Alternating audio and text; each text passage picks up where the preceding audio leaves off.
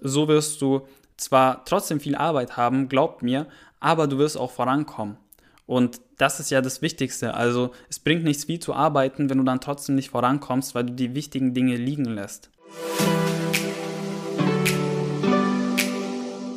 Herzlich willkommen zu einer brandneuen Podcast-Folge. Heute geht es um das Thema die drei Produktivitätsmythen. Und ich weiß, es ist lange keine Podcast-Folge mehr online gekommen. Das hat einfach den Grund, dass ich aktuell an einem großen Projekt gearbeitet habe für Erfolgsleser und ich gemerkt habe, okay, wenn ich wirklich ähm, Podcast-Folgen erstelle und auch YouTube-Videos mache, dann komme ich viel langsamer bei dem Projekt voran. Also ich bin ja auch nicht nur selbstständig mit Erfolgsleser, sondern ich arbeite auch für eine Agentur und äh, mache ja auch noch mein Studium. Und deswegen habe ich mir gedacht, okay, ähm, das muss ich ein bisschen runterschrauben, damit ich schneller ähm, das eine Projekt fertig mache, was mir wirklich am Herzen liegt. Dazu wirst du auf jeden Fall auch noch die kommenden Tage viel mehr erfahren. Aber jetzt soll es erstmal um die drei Produktivitätsmythen gehen. Und ich habe mich in letzter Zeit sehr viel mit dem Thema beschäftigt. Und mit letzter Zeit meine ich so die letzten ein bis zwei Jahre, weil ich habe so für mich gemerkt, ich bin von Grund auf kein produktiver Mensch. Ich bin eher so dieser langsame Typ. Wenn ich etwas koche zum Beispiel, dann bin ich sehr langsam beim Schneiden. Ich bin immer so, ja, eher so entspannt unterwegs.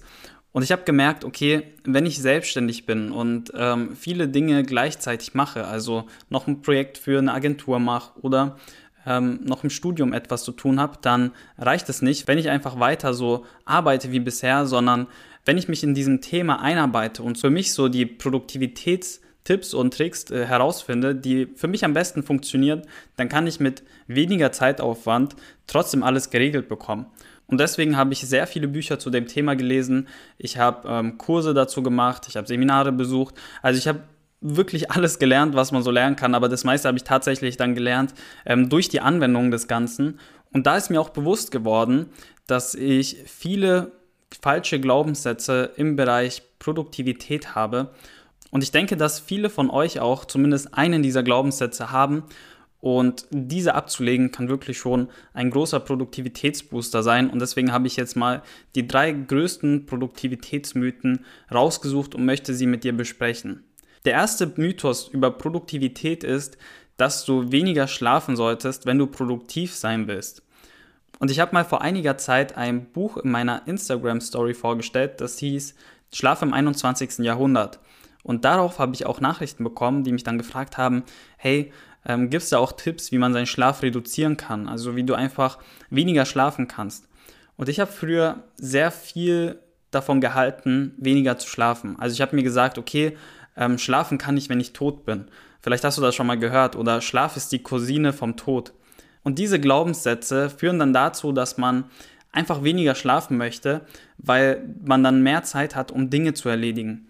Es gibt ja den sehr bekannten polyphasischen Schlaf. Ich weiß nicht, ob du schon mal davon gehört hast, aber polyphasischer Schlaf ist, dass du nicht nur an einem Stück, zum Beispiel acht Stunden schläfst, sondern dass du deine Schlafzeit in verschiedene ja, Sätzen unterteilst. Also dass du zum Beispiel dreimal am Tag schläfst und dadurch dann deine Schlafdauer reduzierst. Also zum Beispiel ähm, du schläfst dreimal am Tag, aber dafür nur zwei Stunden jeweils. Und so hast du nur sechs Stunden Schlaf, aber du fühlst dich dann trotzdem energievoll.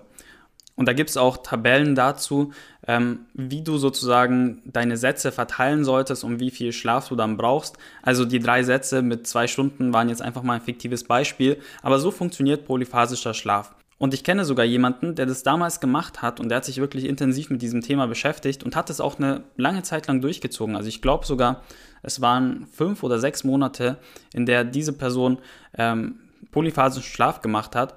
Und es war wirklich, wie soll ich sagen, es war kein richtiges Leben, was die Person hatte. Also wenn wir zum Beispiel irgendwo zu Besuch waren, wir waren auf einer Party oder so, es war noch in meiner Jugendzeit, ähm, da waren wir öfter mal auf Partys.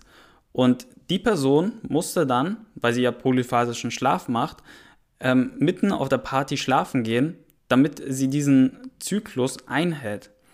Und ich weiß nicht, wie es dir geht, aber ich habe keine Lust, jede zwei Stunden oder jede drei Stunden irgendwie 20 Minuten lang schlafen zu müssen und dann das jedes Mal von neu, von neu aufzumachen. Und was ich bei der Person auch gemerkt habe, also die hat es echt gut durchgezogen, aber hat es auch nicht immer geschafft. Und was ich damals richtig spannend fand, war, dass die Person selbst gesagt hat, dass sie sich genauso energievoll fühlt und ähm, dass das gut funktioniert. Aber du hast der Person einfach angesehen, dass sie komplett übermüdet ist und nicht so viel Energie hat. Aber meine Theorie ist, und ich weiß nicht, ob das immer so ist, aber was ich halt gemerkt habe, ist, dass man sich dann daran gewöhnt. Also du gewöhnst dich dran, dass das jetzt so dein normaler Energiezustand ist. Und du redest dir dann selbst ein, dass du ja, dass du trotzdem viel Energie hast, obwohl du wenig schläfst. Aber von außen betrachtet, wenn dich jemand sieht und mit dir spricht und einfach mal so ein bisschen, ja, von außen auf dich schaut, da merkt man, hey, die Person hat nicht viel Energie. Du selbst gewöhnst dich dann aber dran, aber ich bin mir ziemlich sicher, dass du dann nicht so gut performen wirst, wie wenn du einfach genug schläfst. Ich habe vor kurzem zum Beispiel die Biografie von 50 Cent, den Rapper 50 Cent, gelesen und er sagt dort auch, dass er früher Schlaf vernachlässigt hat. Er hatte genau diese Glaubenssätze. Schlaf ist die Cousine vom Tod.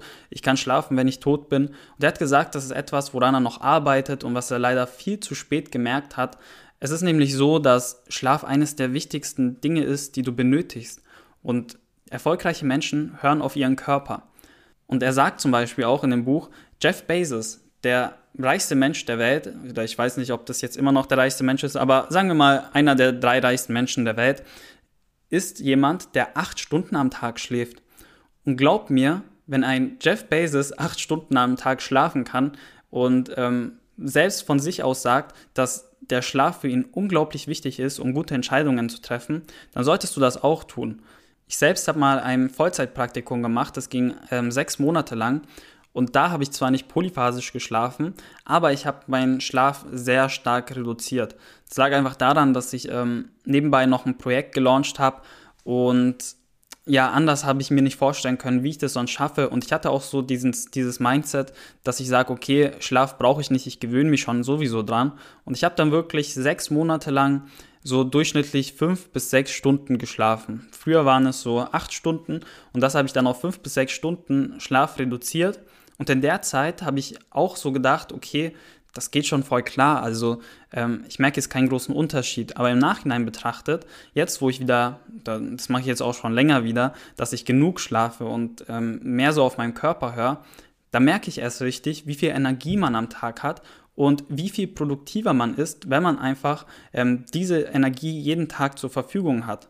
Du machst dir dein Leben unnötig schwer, wenn du auf Schlaf verzichtest, glaub mir. Es gibt tausend andere Möglichkeiten, an denen du ansetzen kannst, um deine Produktivität zu erhöhen. Achte darauf, dass du jeden Tag sieben bis neun Stunden schläfst. Ich mache das zum Beispiel so, dass ich immer meinen Wecker stelle, dass ich mindestens sieben Stunden am Tag schlafe. Manchmal schlafe ich auch acht Stunden, ähm, länger meistens nicht, das reicht mir vollkommen.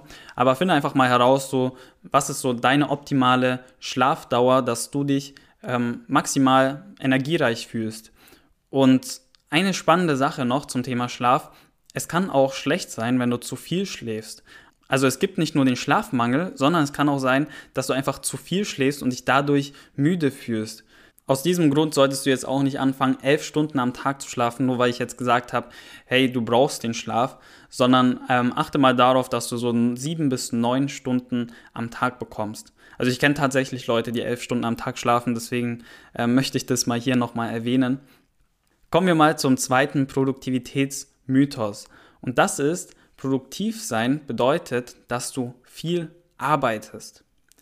Und dieses Thema ist ein zweischneidiges Schwert, weil einerseits bin ich fest davon überzeugt, dass du einfach viel Arbeit in etwas reinstecken musst, damit du vorankommst und damit daraus auch was werden kann. Andererseits ist es halt auch wichtig, dass du nicht nur hart arbeitest, sondern auch smart arbeitest. Und viele sagen zurzeit, hey, du musst einfach nur smart arbeiten, dann brauchst du nicht hart arbeiten. Dann reicht dir eine Stunde am Tag und du kannst ähm, dir ein Business aufbauen. Und es gibt so wirklich diese zwei Camps. Die einen sagen, du brauchst nicht viel Zeitaufwand, du kannst schon mit einer Stunde am Tag ähm, dir ein Millionen-Business aufbauen. Du kennst wahrscheinlich selbst diese ganzen Internet-Coaches, die dir sagen, ähm, dass du kein Startkapital brauchst, du brauchst nur eine Stunde am Tag und schon wirst du reich. Und dadurch sind halt viele Leute geblendet und denken, okay, ähm, ich brauche nicht viel Zeitaufwand, um wirklich erfolgreich zu werden. Andererseits gibt es dann diese Hustler-Kultur und das sind so die Leute, die sagen, hart arbeiten, jeden Tag zwölf Stunden durchziehen Und das war so eher die Kategorie, wo ich mich eingeteilt hätte. Also ich war nie so jemand, der gesagt hat, okay, du brauchst nicht viel Arbeit reinstecken, sondern ich war immer davon überzeugt, du musst viel arbeiten, um viel zu erreichen. Der Knackpunkt ist aber, dass nur wenn du viel arbeitest, dann wirst du nicht automatisch erfolgreich. Das ist einfach so. Es kommt darauf an, was du wirklich machst. Also ob du nur hart arbeitest oder ob du smart arbeitest. Und das solltest du dich immer hinterfragen. Denn viele von den Menschen, die diese Hustler-Kultur leben, die arbeiten zwar die ganze Zeit, aber sie lassen sich leicht ablenken, ähm, sie kümmern sich um Dinge, die eigentlich gar nicht wichtig sind und so arbeiten sie vielleicht auch zwölf Stunden am Tag, aber kommen nicht wirklich voran. Und das Stichwort hier lautet Prioritäten. Also setze Prioritäten, achte darauf, dass du dich nicht um Kleinkram kümmerst, sondern um die Dinge, die dich auch wirklich nach vorne bringen. Und so wirst du zwar trotzdem viel Arbeit haben, glaub mir, aber du wirst auch vorankommen. Und das ist ja das Wichtigste. Also es bringt nichts viel zu arbeiten, wenn du dann trotzdem nicht vorankommst, weil du die wichtigen Dinge liegen lässt. Der letzte Produktivitätsmythos ist häufig von Menschen zu hören, die sehr perfektionistisch veranlagt sind und da gehöre ich auch dazu. Und zwar ist das, ich kann nicht schneller Dinge erledigen, weil ich einen enorm hohen Anspruch an Qualität habe. Das ist ebenfalls eines von diesen Glaubenssätzen, die ich damals hatte und die ich ablegen musste. Und ich glaube, viele von euch, gerade die Menschen, die halt eben perfektionistisch veranlagt sind, ähm, kennen das. Also sie sagen, hey, ich würde zwar gerne produktiver arbeiten, aber das geht nicht, weil ich habe halt einfach einen hohen Qualitätsanspruch und wenn ich das schnell, schnell mache, dann ähm, wird daraus nichts. Was ich bei mir aber gemerkt habe, ist, dass mein Perfektionismus eine der größten Produktivitätsbremsen bei mir war. Und das habe ich sehr spät erkannt. Früher fand ich es sogar cool zu sagen, ich bin perfektionistisch und damals bei Bewerbungsgesprächen, ich weiß noch, man sollte ja immer so eine Schwäche von sich nennen oder sich darauf vorbereiten, dass dein Gegenüber dich danach fragt, welche Schwächen du hast.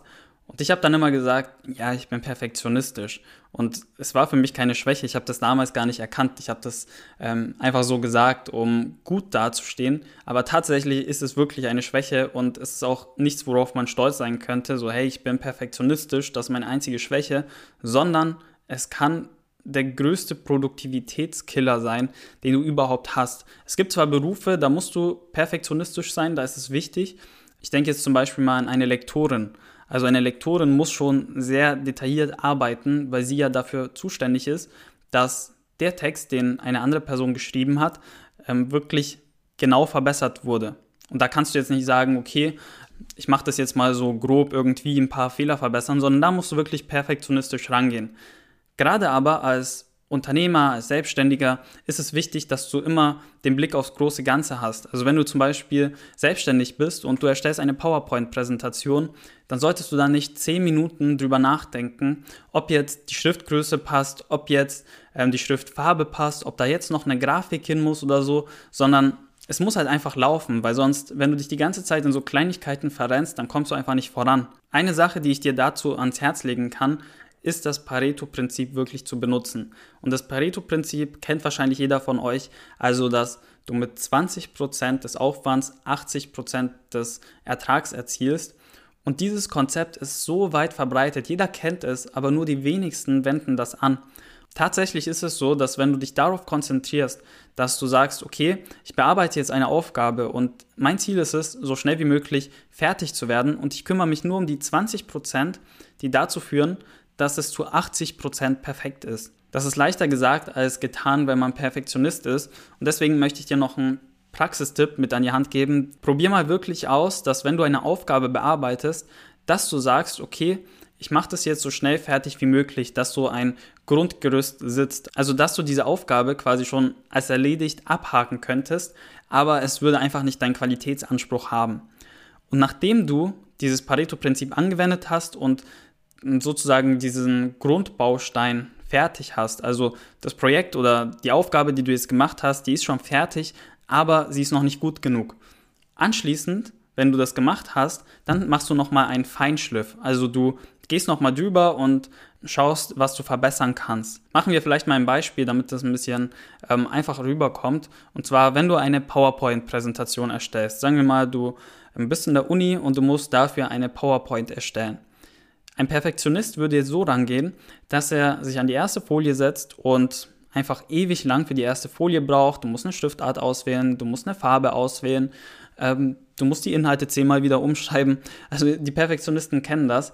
Und anstatt das so zu machen, schaust du jetzt, okay, was sind die 20 Prozent, wenn ich jetzt nur 20 Prozent Zeit aufwende, wie schaffe ich es trotzdem fertig damit zu werden? Und dann kümmerst du dich nur noch um das Wesentliche. Du kümmerst dich darum, dass du die Inhalte schnell in die Folien packst, dass sozusagen am Ende die PowerPoint schon fertig ist, sie aber noch nicht wirklich perfekt ist, sondern dass es da noch viel zu verbessern gibt. Also optisch zum Beispiel. Aber so im Großen und Ganzen steht sie schon und du könntest sie rein theoretisch schon abgeben. Jetzt, wo du das Pareto-Prinzip angewendet hast, schaust du dir nochmal deine ähm, PowerPoint an und fängst an, einen Feinschliff durchzuführen. Also du gehst jetzt nochmal rüber und schaust, was du da verbessern kannst und machst sozusagen eine Optimierung des Ganzen. Und die sollte auch nicht zu lange dauern, aber es fällt dir viel einfacher, Bestehendes zu bearbeiten, als wenn du etwas Neues erschaffst. Und damit sparst du dir einen Haufen Zeit. Also das war für mich damals ähm, so eins der Produktivitätsbooster überhaupt und das solltest du auch unbedingt mal ausprobieren, wenn du dieses Problem hast. Das waren auch schon die drei Produktivitätsmythen, die ich mit dir teilen wollte. Wenn dich das Thema interessiert, dann solltest du auf jeden Fall die Augen offen halten und mir auf jeden Fall auf Instagram folgen, die Stories schauen, weil da kommt die nächsten Tage noch was richtig Cooles zu dem Thema. Wenn dir diese Podcast-Folge gefallen hat, dann würde ich mich über eine Bewertung auf Spotify oder auf iTunes freuen.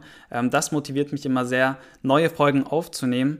Und ansonsten wünsche ich dir bis dahin eine gute Zeit, bleib gesund und genieß das schöne Wetter.